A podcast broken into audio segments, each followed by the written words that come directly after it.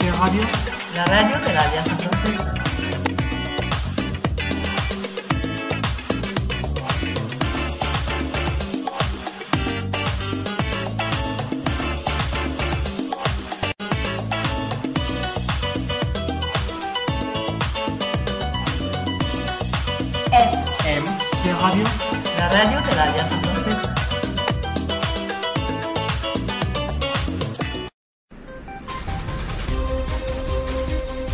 salud Iniciamos. con Rafael Palacios.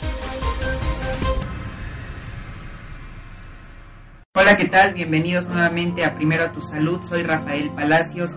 Agradezco a Cristina en los controles y les recuerdo que nos pueden escuchar escribiendo en su navegador la página de la Alianza Francesa Jalapa, www.alianzafrancesajalapa.edu.mx. También en mixlr.com, diagonal AFX 1 Cultura. En Facebook nos encuentran como FMC Alianza Francesa Jalapa y en Twitter como arroba FMC Radio Jalapa. Al igual que otros ramos de la salud, la odontología es importante en nuestra vida. Esta especialidad médica estudia nuestros dientes, encías y dolencias.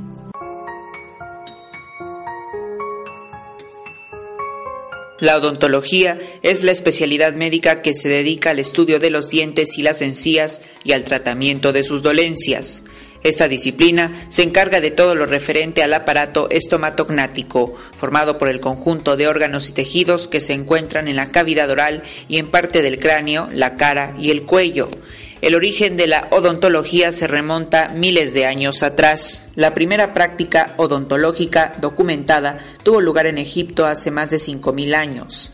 Más cerca en el tiempo, los barberos se encargaban de la extracción de piezas dentales hasta que la odontología se institucionalizó. Nuestra zona bucal está constituida por dos grandes grupos dentarios, el grupo anterior formado por los incisivos y los caninos, y el grupo posterior compuesto por los premolares y los molares. Más allá del aspecto estético, cada diente tiene una función.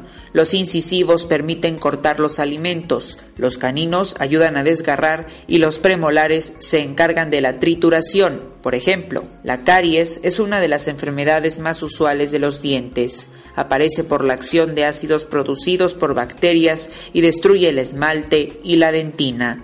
El consumo de bebidas carbonatadas incide en la formación de caries. Otras enfermedades usuales son la gingivitis, es decir, la inflamación y el sangrado de las encías a causa de una infección bacteriana, y la periodontitis, cuando se destruye el tejido que une los dientes al hueso. Los odontólogos recomiendan que la higiene bucal incluya el uso de un cepillo de dientes, enjuagues bucales e hilo dental.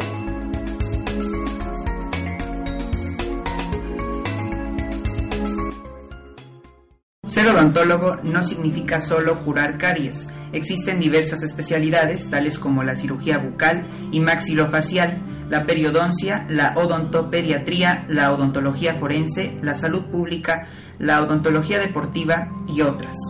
Los invito a continuar con nosotros después de esta pausa, no sin antes recordarles nuestro Twitter, arroba FMC Radio Jalapa, mi cuenta de Twitter, arroba Palacios AB, y el Facebook de FMC Radio, FMC Alianza Francesa Jalapa.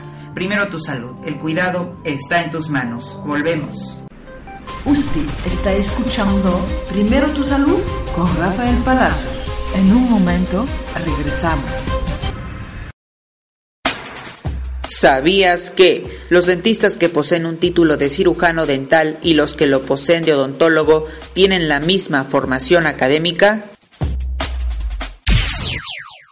Alianza Francesa Jalapa con nosotros, solo el francés.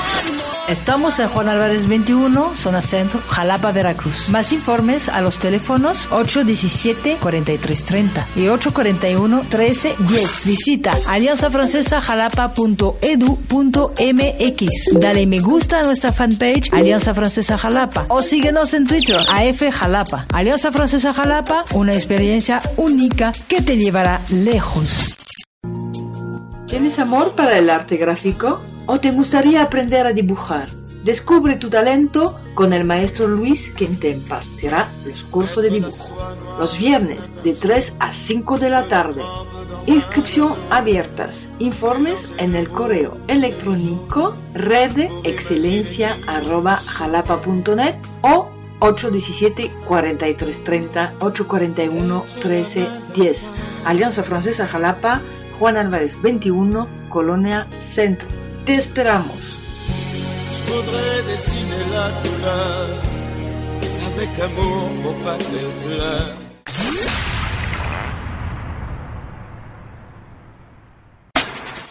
¿Sabías que antiguamente para ser dentista había que estudiar primero medicina y luego estudiar una especialidad que era estomatología? De ahí que los dentistas de esta época se denominan médicos estomatólogos. Gracias por continuar con nosotros en Primero Tu Salud. La odontología o estomatología es la rama de la medicina que se encarga del estudio, diagnóstico, prevención y tratamiento de las enfermedades de la cavidad oral y estructuras adyacentes en todo su conjunto, es decir, dientes, encías, labios, lengua, paladar, glándulas salivales, articulación de la mandíbula, mucosa oral, entre otros. ¿Sabía usted que mantener unos buenos hábitos de higiene dental, además de beneficiar a su boca, puede ayudar también a la salud de su corazón? Numerosos estudios han encontrado una sorprendente correlación entre el estado de salud de la boca y el del corazón. De hecho, ahora sabemos que las personas que desarrollan algún tipo de enfermedad en las encías, es decir, gingivitis o periodontitis, duplican el riesgo de sufrir enfermedades del corazón. Otros estudios realizados en adultos muestran también una relación entre los problemas de corazón y las enfermedades periodontales. Ahora recibimos en Primero Tu Salud a la odontóloga cirujano dentista Ana Paola Montano Sánchez. Ella es cirujano dentista egresada de la Facultad de Odontología en Jalapa de la Universidad Veracruzana y cuenta con un diplomado en medicina interna en estomatología de la Benemérita Universidad de Puebla. Es asistente del curso propedéutico de estomatología pediátrica del Hospital del Niño Poblano de la Benemérita Universidad Autónoma de Puebla y ponente en el Congreso Manejo del Paciente Diabético de la Facultad de Medicina de la Universidad Veracruzana. Bienvenida, odontóloga Ana Paula Montano, a Primero Tu Salud. Muy buenos días, te agradezco a Rafael la invitación, también a Cristín y a la Alianza Francesa para poder eh, platicar acerca de lo importante que es la odontología para la salud en general de todos los pacientes. ¿Por qué es importante la odontología dentro de la medicina? Bueno, hay algunas enfermedades las cuales las manifestaciones principales son en vía oral o bueno o bucal. Entonces el odontólogo muchas veces es el primer contacto y quien identifica estas características y podemos darle al paciente un mejor tratamiento. Una vez identificado el, padecimiento, nuestra obligación es decirle al, paciente que debe de dirigirse con el especialista indicado de, acuerdo, a su, a su padecimiento. También eh, sabemos que debemos, tenemos que ver al paciente como una unidad, no nada más como dientes o solo lo que nos interesa o, o piensan las personas que nos interesan. Hay que ver la rehabilitación integral para que el paciente tenga una salud óptima. También hay pacientes con padecimientos sistémicos, como por ejemplo los pacientes cardiópatas, diabéticos, hipertensos y con algún tipo de cáncer, deben de ser rehabilitados primero estomatológicamente para que su eh, su rehabilitación eh, general sea adecuada. ¿De qué se diferencian un odontólogo y un cirujano maxilofacial? El odontólogo o estomatólogo es una es el profesional de la salud que se encarga del diagnóstico, tratamiento y prevención de las enfermedades en el aparato estomatognático, que incluyen dientes, periodonto, articulación temporomandibular y sistema neuromuscular. El odontólogo va a poder rehabilitar solamente en, en unidad dental, en consultorio dental. Y la diferencia con el cirujano maxilofacial es que ellos ya ven las estructuras más complejas, ya se encargan de cara y de cuello, aparte de resolver problemas de traumatismo congénitos y también eh, adquiridos de ciertas enfermedades y ellos también se encargan de operar ya en nivel hospitalario, en un quirófano, eh, implican mayor riesgo del paciente y los cuidados deben de ser más específicos y es por eso que se trata como una especialidad de la odontología. ¿Cuáles son los problemas que tratan de forma más frecuente en el consultorio? Según los registros a nivel internacional de la Asociación Dental, La caries es el principal eh, problema que vamos a, a, encontrar, seguido por la gingivitis, periodontitis, algunos problemas de traumatismos, neoplasias. ¿Podría explicarnos cómo está constituido nuestro aparato estomatognático? El aparato estomatognático está constituido por labios, dientes, encías, mejillas, lengua, piso de boca, glándulas salivales, amígdalas, orofaringe, ganglios linfáticos, senos paranasales, maxilar superior, la mandíbula, músculos de la cara y cuello, articulación temporomandibular, las cuales en conjunto nos, nos van a permitir succionar, masticar, deglutir, hablar, respirar y por supuesto sonreír. Ahora, doctora Montano, ¿qué tipo de lesiones podemos sufrir en la mucosa oral? Las lesiones de mucosa oral van a ser bastante variadas. Pueden ser desde una quemadura leve por algún alimento que esté caliente hasta uh -huh. una neoplasia. Pero también pasamos por lo que es eh, aftas, traumatismos, laceraciones, fístulas por abscesos y también podemos encontrar lesiones por virus, por bacterias o por hongos. En caso de los virus, el más común es el herpes zóster y en los eh, hongos, la candidiasis la cual todo va a depender también del estado de salud general del paciente. En pacientes que padezcan, por ejemplo, SIDA, van a ser más propensos a este tipo de virus y de bacterias y hongos que son oportunistas. Bueno, pues a continuación nos vamos a una pausa comercial y regresamos en Primero Tu Salud. Usted está escuchando Primero Tu Salud con Rafael Palacios. En un momento regresamos. ¿Sabías que a partir de principios de los 90 aparece la licenciatura en odontología y en cinco años los odontólogos ya no se gradúan con una especialidad de la medicina, sino como algo propio?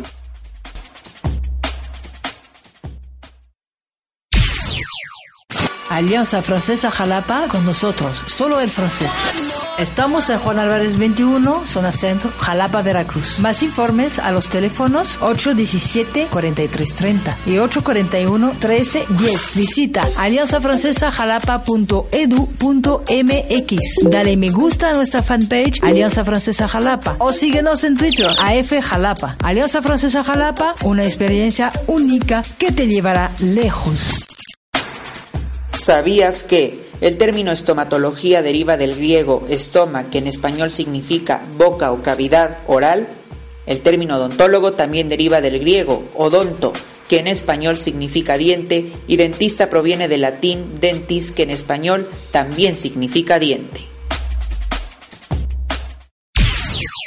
Continuamos en Primero Tu Salud platicando con la doctora Ana Paola Montano Sánchez, cirujano dentista de la Facultad de Odontología de la UB y quería preguntarle, doctora, ¿cada cuánto tiempo debemos utilizar nuestro cepillo de dientes? Bueno, ahora los cepillos de dientes están diseñados para que su uso sea eh, un poquito tal vez más prolongado. Eh, se puede, se tiene eh, estimado que sea hasta tres meses, pero bueno, yo la verdad les recomendaría que dos meses, mes y medio se haga el cambio. Aparte de que también depende del uso, de la higiene que tengan con el cepillo, de el, la manera en que se cepillen, cepillo dental con cerdas ya muy abiertas o muy este, dañadas, ya no nos van a funcionar. Si, la, si no lo acostumbramos lavarlo después de haber hecho la higiene oral, también la acumulación de bacterias y de saliva y aparte pues el polvo y todo lo que se acumula ahí, pues va a, a disminuir la capacidad de higiene de, del cepillo. Qué bueno que lo comenta porque hemos escuchado mucho ese mito de que las cerdas cuando están abiertas es cuando ya hay que cambiar el cepillo de dientes, pero qué bueno que nos da un tiempo estimado. Igual eh, también cada cuánto usar el hilo dental. El hilo dental debe de usarse diario después de cada alimento y más cuando hacemos consumo de carnes o de alimentos que se, ah, sí. se ponen o se meten entre diente y diente, entonces hay que hacer uso. De hecho, esto se recomienda ya ahora también el, el uso de hilo dental en niños, indicarles y empezar a darles la, la, las técnicas necesarias para que ellos hagan la higiene con hilo dental, eh, cepillo dental, tal vez enjuagues bucales, dependiendo de la edad y de las características de cada paciente y algunos otros aditamentos. Si usan aparatología física, fija o removible, también hay, cepillos especiales para cada paciente. Sí, porque en el caso de los niños es distinto el uso de las pastas de dientes o de los enjuagues bucales. Eh, hablando de casos más complejos, eh, ¿podría explicarnos en qué casos se aplica el uso de brackets o frenos? Las maloclusiones son una de las principales eh, afecciones que vamos a encontrar en los pacientes en consultorio dental.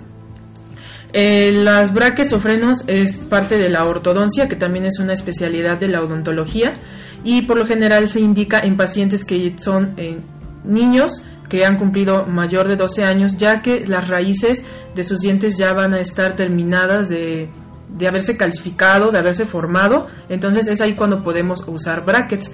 Antes está indicada la ortopedia, que también es otra rama de la odontología, y la ortopedia lo que está enfocada es a corregir las maloclusiones, a prevenirlas, antes de que el hueso y los dientes tomen su forma que ya vayan a tener el resto de la el resto de su, de su vida, hay que, hay que prevenirlas. Entonces, ortopedia va a ser prevención y ortodoncia va a ser más que nada eh, enfocado a la corrección de las maloclusiones.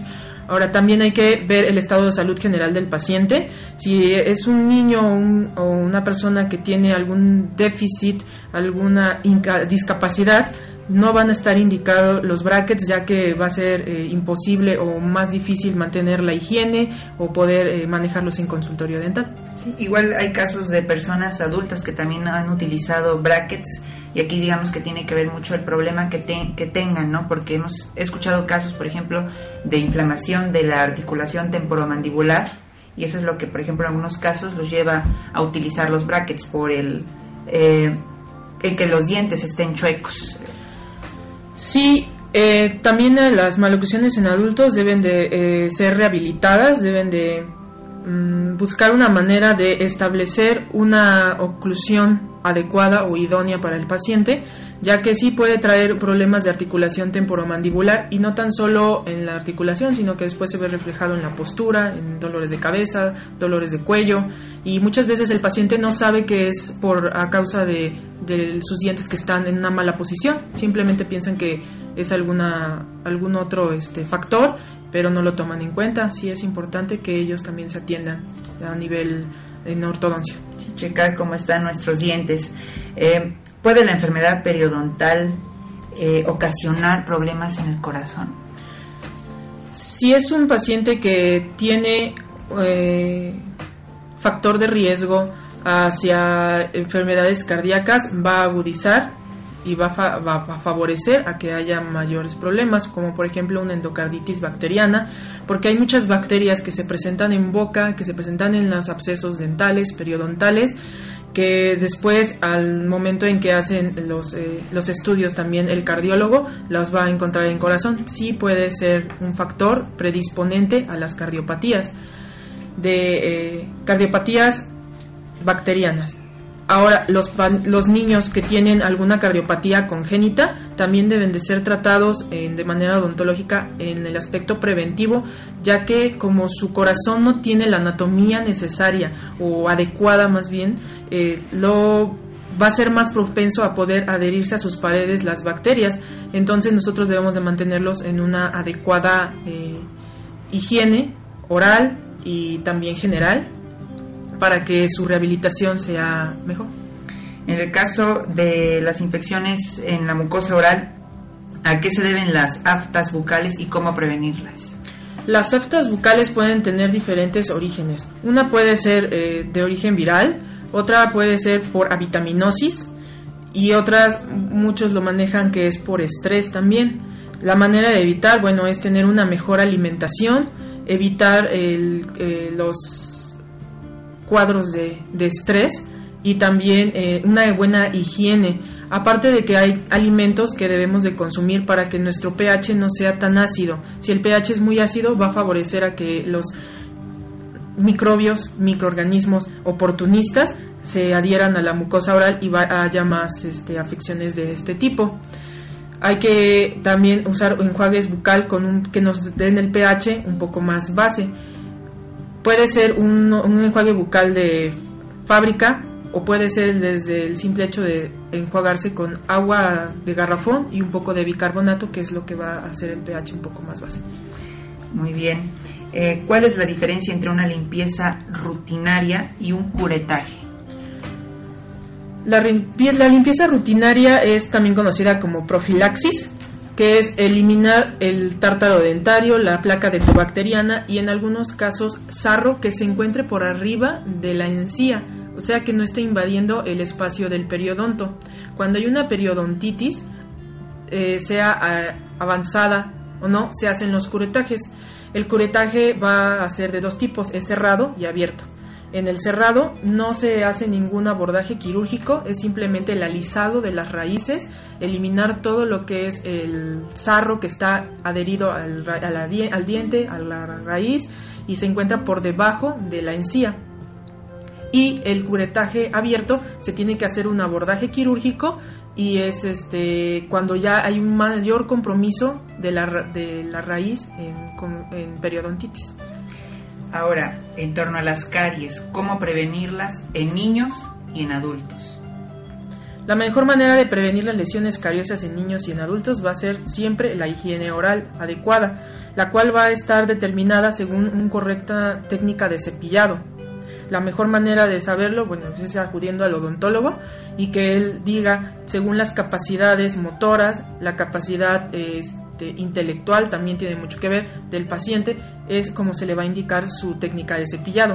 También a veces tiene que ver si son diestros o zurdos, también se va cambiando la técnica de cepillado porque hay varias. Muy bien, y también cuidar, digamos, la alimentación, ¿no? En los niños, por ejemplo, evitar los dulces. Sí, es muy difícil evitar los ah, en los niños, pero lo que se debe recomendar es que, bueno, si va a ser el consumo de alguna goslosina, pues que después se haya, haya la higiene oral o al menos se enjuaguen su boca con agua, agua corriente para evitar que todos esos ácidos que se empiezan a formar los barra de una manera mecánica sin necesario del, hilo dental cuando, bueno, del cepillo dental cuando no hay la posibilidad, ¿no? Claro. Eh, en el caso de los adultos mayores, ¿qué problemas frecuentes se presentan?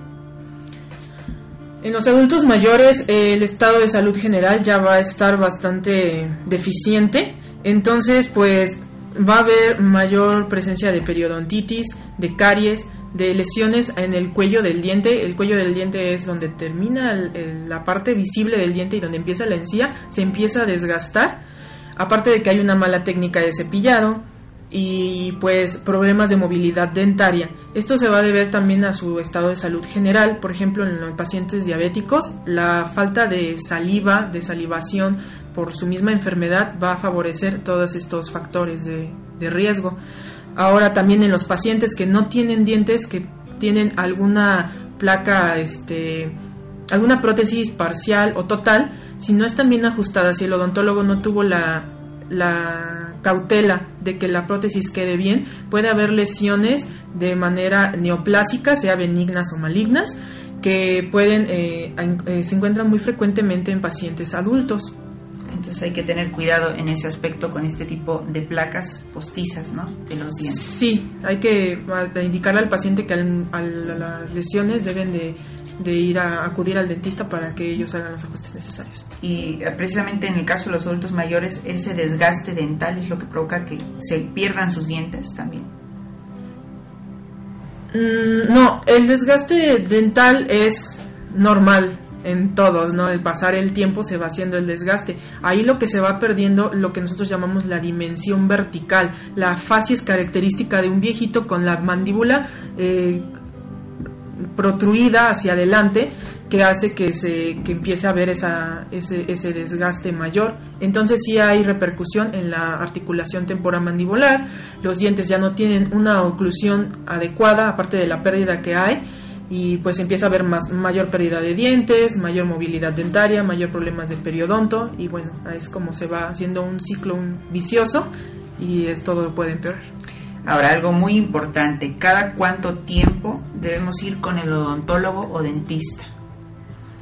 En pacientes aparentemente sanos, es recomendado que sea cada seis meses, en la cual el odontólogo debe hacer su revisión, ver que no haya eh, lesiones cariosas, hacer profilaxis de rutina y en caso de niños y indicado en algunos pacientes la aplicación tópica de flúor.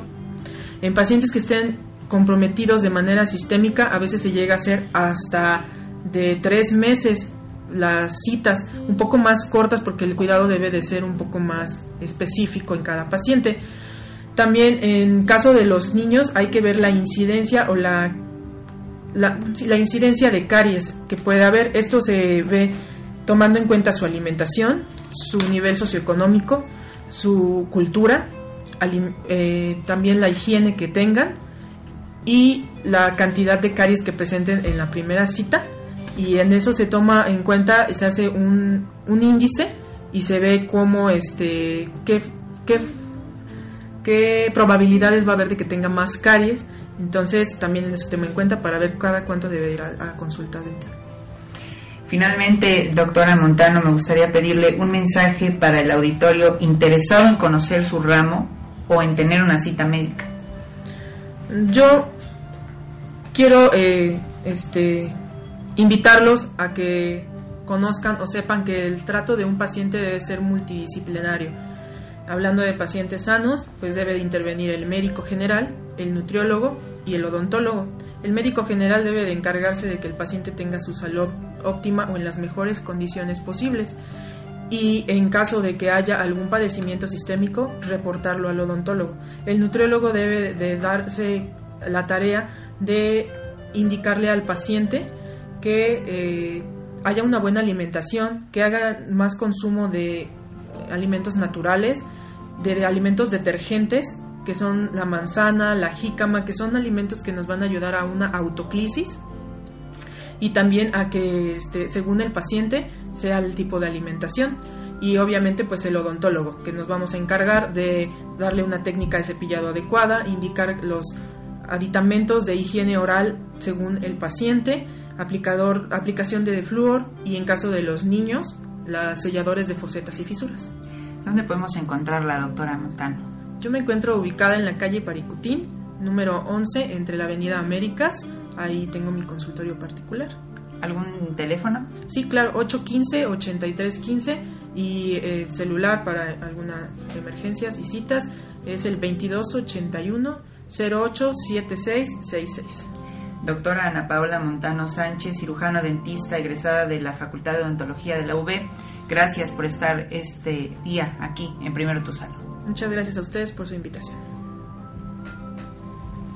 Hoy hemos aprendido que el odontólogo, también llamado estomatólogo, es el médico de la cavidad oral o aparato estomatognático. El aparato estomatognático lo constituyen los labios, la lengua, los dientes, el periodonto, el paladar, la mucosa oral, el piso de la boca, las glándulas salivales, las amígdalas y la orofaringe. Si tienes problemas que impliquen a este ramo médico, recurre a los profesionales y recuerda que siempre es mejor prevenir que curar. Por ello te invitamos a visitar al especialista por lo menos una vez al año. Soy Rafael Palacios, los invito a seguirme en Twitter arroba palaciosab. Agradezco a Cristina en los controles y los invito a seguirnos en nuestra página www.alianzafrancesajalapa.edu.mx. En las redes sociales, en Facebook, nos encuentran como FMC Alianza Francesa Jalapa. Esto fue Primero Tu Salud. Recuerda que tenemos una cita el próximo jueves a las 6 de la tarde en FMC Radio, la radio de la Alianza Francesa Jalapa. También no olvides escuchar nuestras retransmisiones en Radionomy y nuestros programas anteriores vía Evox. Hasta la próxima. ¿Tienes amor para el arte gráfico? ¿O te gustaría aprender a dibujar? Descubre tu talento con el maestro Luis, quien te impartirá los cursos de dibujo. Los viernes de 3 a 5 de la tarde. Inscripción abiertas. Informes en el correo electrónico redexcelencia.jalapa.net o 817 4330 841 1310. Alianza Francesa Jalapa, Juan Álvarez 21, Colonia Centro. Te esperamos. Voudrais dessiner la douleur avec amour pour pas qu'elle pleure.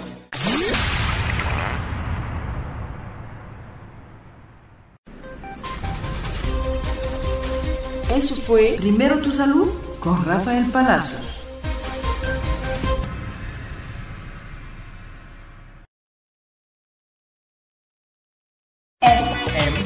Radio, la radio